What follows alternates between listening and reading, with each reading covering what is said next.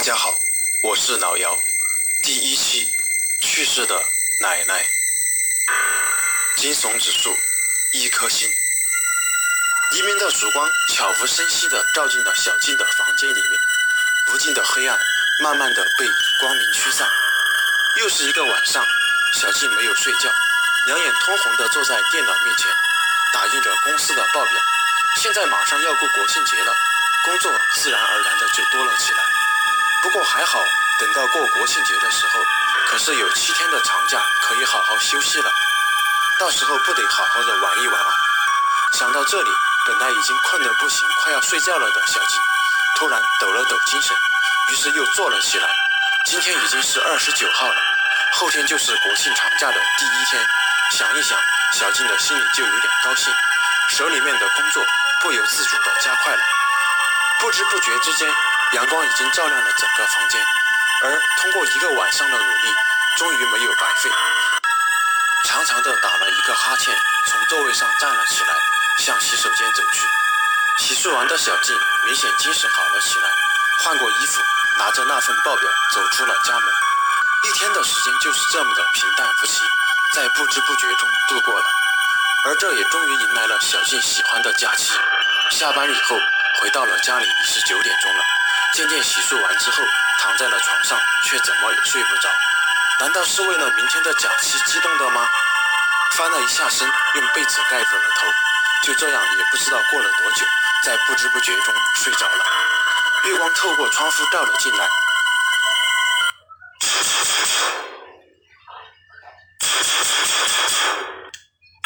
也不知道过了多久，外面就响起了一阵阵奇怪的敲门声。把本来刚刚睡着的小静给吵醒了，于是迷迷糊糊的在床上坐了起来，抬头看了看墙上的表，现在已经是午夜十二点了，这么晚了，谁会来吗？于是想到这里，小静便穿着睡衣从床上走了下来。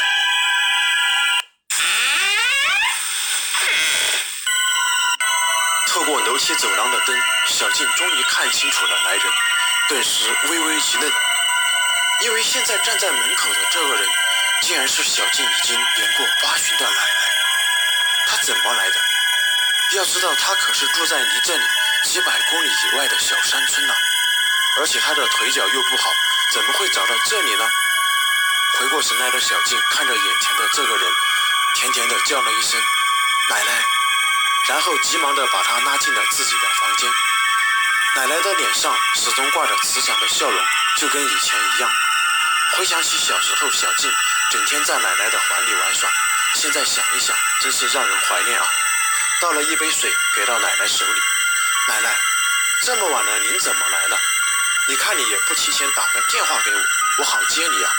万一要是碰到坏人和出事了怎么办呢？虽然小静非常喜欢奶奶，可是看到她一个人来到这里，多少还是有一点担心的。丫头，你也别抱怨了。这么久都不来看奶奶，奶奶早就想你了。你不看我，我来看你还不行啊？虽然奶奶嘴里这么说着，可是脸上却一点抱怨的意思都没有。这句话把小静说得面红耳赤，正要辩解时，奶奶又抢嘴先说道：“好了，丫头，别自责了，我们谁看看谁不行啊？现在奶奶也看到你了，我也该走了。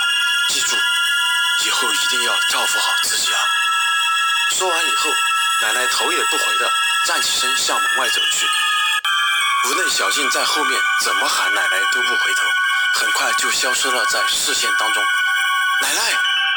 突然，小静大叫一声，从床上坐了起来，抬头看了看漆黑的房间里，空空如也，什么也没有，只有房间里的闹钟还在滴滴答答的响着。在这宁静的房间里。特别清晰地传入了房间里的每一个角落，也不知道过了多久，小静才回过神来，原来是做梦啊！长长的叹了一口气，两只眼睛瞪得像灯泡一样大，看着天花板，愣愣的发呆。看了，可以回去好好配，整个心也放松了下来。就这传出一声声清脆，这是小静每天早上上班的时间。明媚的阳光透过窗户照了进来，走去。坐在来往的车里面，小静的脑海里思绪万千，也不知道现在奶奶怎么样了，爸爸妈妈也好久没见过他们了。想到这里，小静的心里不由得高兴了起来。时间一分一秒的过去了，早上坐的火车，到了晚上才到达家里。看来小静的地方也是比较远。由于他们家里住在大山，道路不是很好，所以没有车愿意去那里，更何况是在夜里呢。于是小静只好自己拉着行李走在回家的道路上。一轮明月伴在满天繁星下，照着小静回到了家里。而当小静回到家里的时候，夜已经很深了。整个村里面都是静悄悄的。回到家里的时候，家门同样是紧闭着门，在门口叫了好大一会儿，都没有人来开门。难道是父母不在家里吗？由于小静跟奶奶家住的不是很远，所以奶奶并没有住在一起。在门口叫了一会儿，也没有开门。小静就从包里拿出了久违的钥匙，打开了房门，然后走了进去。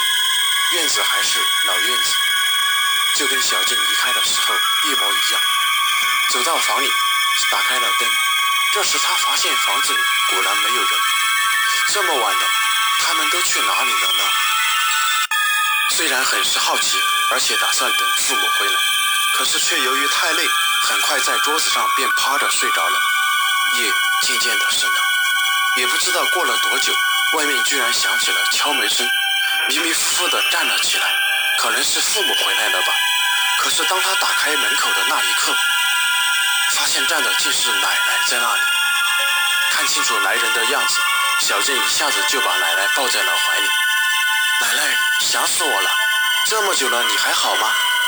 可是刚刚抱住奶奶的小静马上就松开了手，因为她感觉到了奶奶的手特别的冰凉，于是很关心的问道：“傻丫头。”都多大了，还这个样子，小心以后嫁不出去。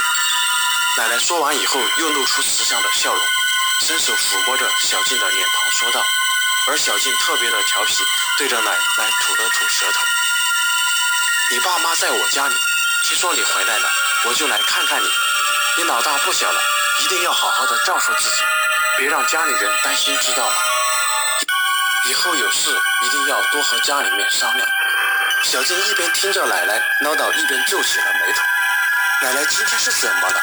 平常也不是这个样子啊，怎么今天说了这么多了？虽然觉得怪怪的，但是还是点了点头。好了，时间不早了，我也该走了。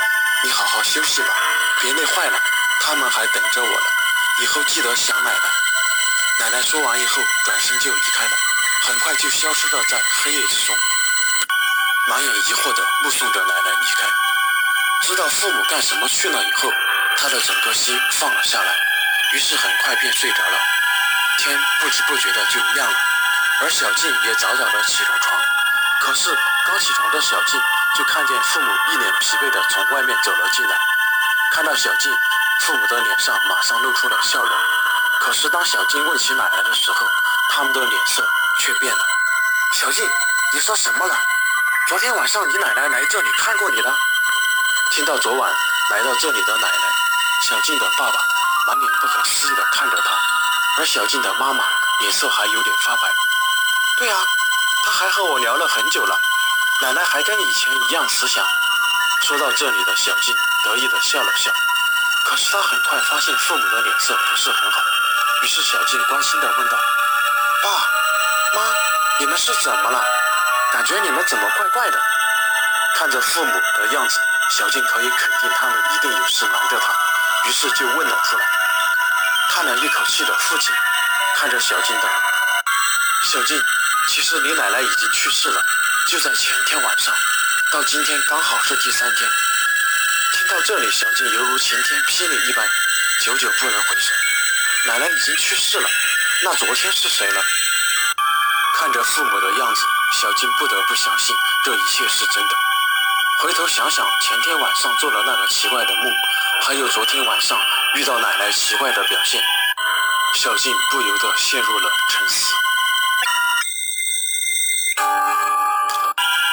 好的，到这里故事也基本上结束了，老姚也不禁陷入了沉思。有钱没钱回家过年，有钱没钱抽点空闲。下期再见。